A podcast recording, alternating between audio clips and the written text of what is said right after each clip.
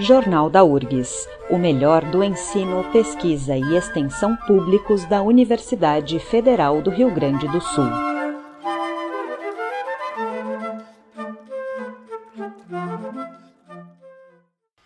A luta antirracista é uma pauta diária e o dia 20 de novembro, Dia da Consciência Negra, nos convida a refletir sobre o quanto avançamos na promoção da equidade racial. Mais que isso, nos convoca a pensar nos problemas que enfrentamos e o quanto ainda temos que mudar, bem como o nosso papel na construção de um futuro sem discriminação. Para pensar o papel da universidade neste processo, este jornal da URGS traz algumas vozes da comunidade universitária, negros e negras que falam a partir da sua experiência como estudante, como técnico administrativo em educação, como professor e como gestor, mas também como militantes da equidade racial. O estudante de licenciatura em História, integrante do Diretório Central de Estudantes, Ítalo Ariel, destaca a importância dos movimentos sociais nas mudanças realizadas na URGS. O papel da universidade é muito tímido né, na ótica da sua administração central e dos seus dirigentes. Mas, por outro lado, a comunidade universitária, que é a grande maioria né, eh, das pessoas que fazem parte da universidade, né, um papel importantíssimo na luta antirracista. As ocupações que tiveram com a pauta das cotas, né, as que garantiram ela, e a ocupação que garantiu a avaliação, a identificação, para que não houvesse mais fraudes no vestibular, né, são exemplos de que a universidade se mobiliza, a comunidade universitária como um todo, junto com os movimentos sociais, se mobilizam né, para nessa luta antirracista dentro da universidade. Né? E além do papel que a URGS aí como instituição de ensino cumpre ao formar quadros políticos e intelectuais negras e negros a partir das cotas. Né? E essa formação de quadros políticos e intelectuais né, agrega muito aí a formação, ao desenvolvimento da sociedade brasileira como um todo. A gente tem aí 55% da população brasileira conseguindo, ainda com limites, acessar a universidade. Né? E aí desenvolver o país é uma das lutas antirracistas de, de maior importância, ao meu, ao meu ver. E a universidade tem muita coisa boa, né? Tem o NEAB, tem a, a coordenadoria de ações afirmativas, tem alguns programas de pós-graduação que tem a reserva de vagas para estudantes negros e negros, indígenas e quilombolas, mas uh, tem muito a mudar no sentido de conseguir essa equidade, né? Seja ao permitir, continuar permitindo, né? Enfim, continuar tendo acesso a estudantes negros e negras uh, por cotas, né?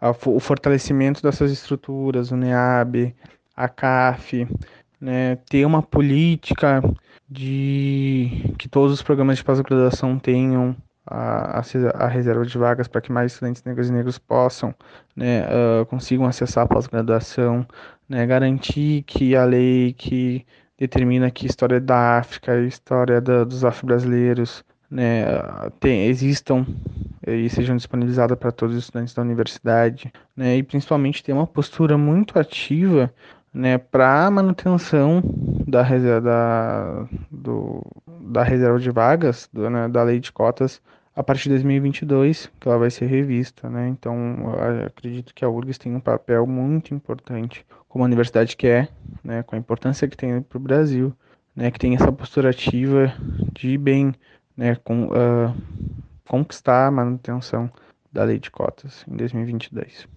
Já a técnica administrativa em educação e coordenadora do Núcleo de Estudos Afro-Brasileiros e Indígenas, UNEAB, Tamires Filgueira, reflete sobre a relação da universidade com a situação dos negros e negras no Brasil. Então, a universidade nos últimos anos teve avanços importantes em relação à pauta antirracista, mas ainda é preciso avançar muito nesse debate na prática. Lá em 2007, quando teve uma grande conquista que foi as cotas, que foi fruto da mobilização do movimento negro social dentro e fora da URGS, que possibilitou que pessoas como eu, que venho de uma família pobre, de trabalhadores, pudessem estar hoje na universidade.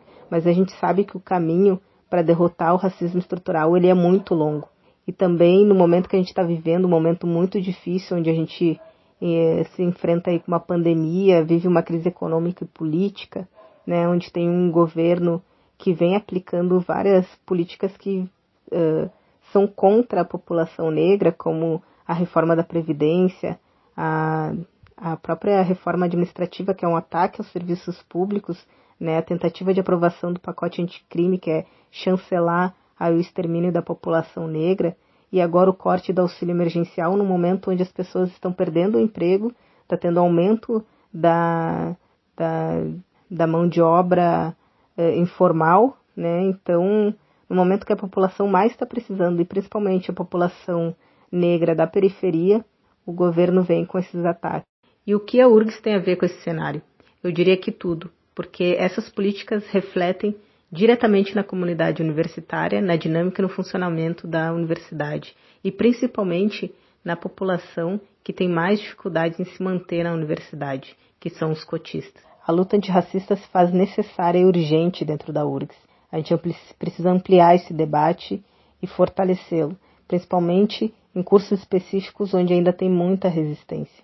E também a gente precisa ficar alerta a qualquer tipo de movimentação que venha no sentido de tentar retroceder as nossas conquistas históricas. E para isso, a gente precisa então estar tá bem organizado e disposto a enfrentar e defender com unhas e dentes o que é nosso. O professor Alan Brito, também coordenador do NEAB, lembra que 94% dos docentes da URGS se autodeclararam brancos em pesquisa recente do movimento He4She na universidade maior que o índice de técnicos e estudantes, que fica entre 85% e 80%, e caracterizando uma ampla maioria de brancos na URGS. Alan Brito traz alguns aspectos que, para ele, precisam ser melhorados na universidade.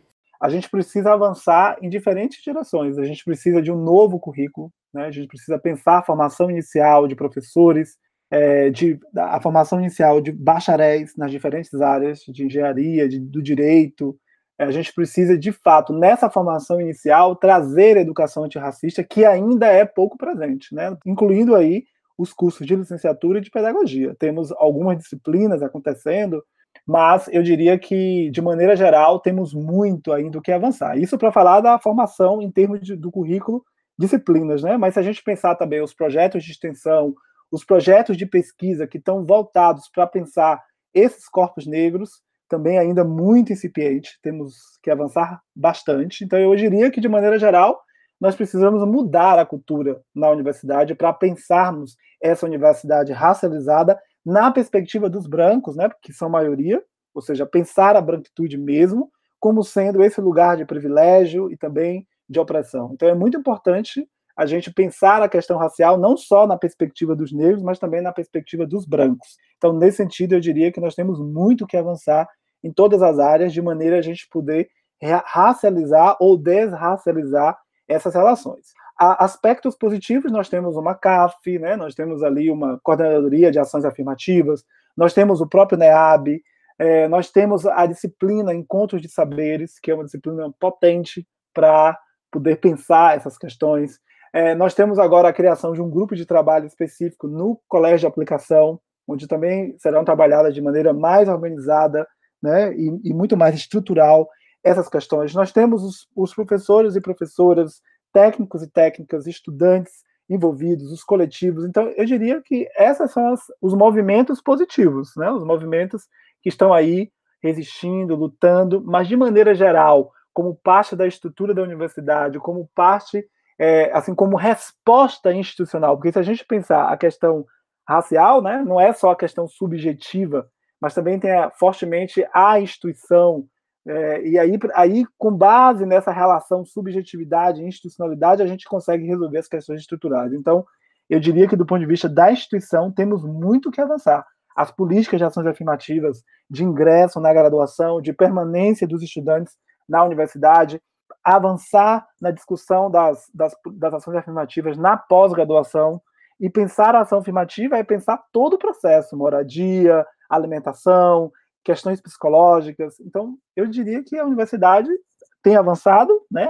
Temos avançado, temos aí também a questão da, das, da, das comissões, né? De, que tem tratado das, das fraudes é, nas ações afirmativas, mas de maneira geral, eu diria, é, do meu lugar, né, de, de, desses lugares que eu circulo na universidade, com quem discuto, temos ainda um grande trabalho, um grande movimento que tem que ser, sobretudo, institucional, Ainda resta um longo caminho de mudanças necessárias, mas a URGS já avançou em aspectos importantes, especialmente desde 2008, quando se implantaram as cotas com o Programa de Ações Afirmativas.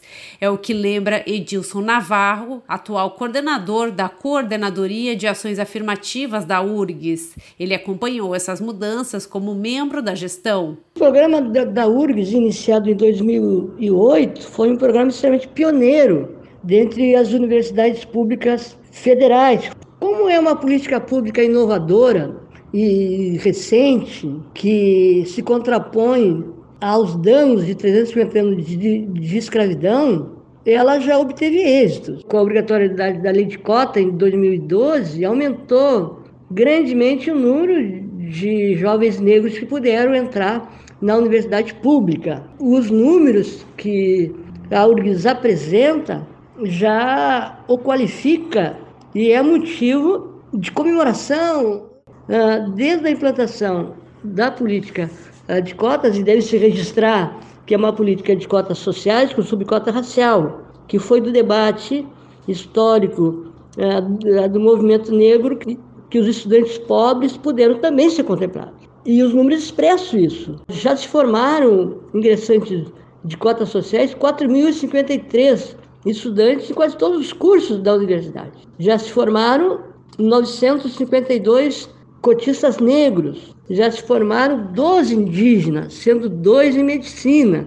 São números expressivos se a gente entender que a URGS sem cota, o último eh, vestibular de 2007, era apenas 3,5% total de estudantes negros que ingressavam. Mas há um imenso caminho a percorrer ainda. Primeiro, porque as universidades não estavam preparadas para o acolhimento uh, de setores da sociedade que nunca tiveram a oportunidade de entrar na universidade. Então, a, a criação de um ambiente destituído de preconceito e discriminação não é tarefa fácil, mesmo porque o racismo estrutural ele vem de fora eu acho que tem que se aprimorar sim os mecanismos eh, de monitoramento de eventos que possam estar gerando qualquer tipo de desigualdade racial na trajetória e na permanência de alunos.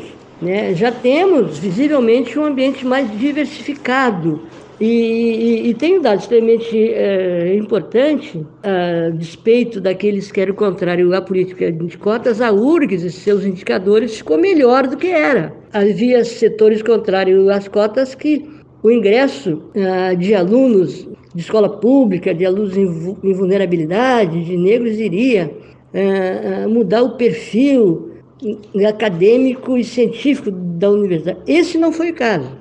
Edilson Navarro aponta também a necessidade de cotas na pós-graduação, que já existem em alguns programas, mas precisam ser ampliadas. E à medida que nós estamos com um aumento crescente do número de diplomados na graduação, tem que abrir essa outra etapa, essa outra janela de oportunidades que é o pós-graduação, é o mestrado e o doutorado, que talvez geracionalmente, daqui a 15, 10 anos, podemos e aumentar a, a, a participação de negros no professorado da, da URGS são vergonhosos 2%. Então, nem tudo está concluso, há várias etapas a serem retomadas, mas eu acho que a universidade já construiu uma tecnologia, né, por força da própria participação do estudantado, do movimento social, construiu uma, uma tecnologia garantidora assim, da permanência dessa importante política.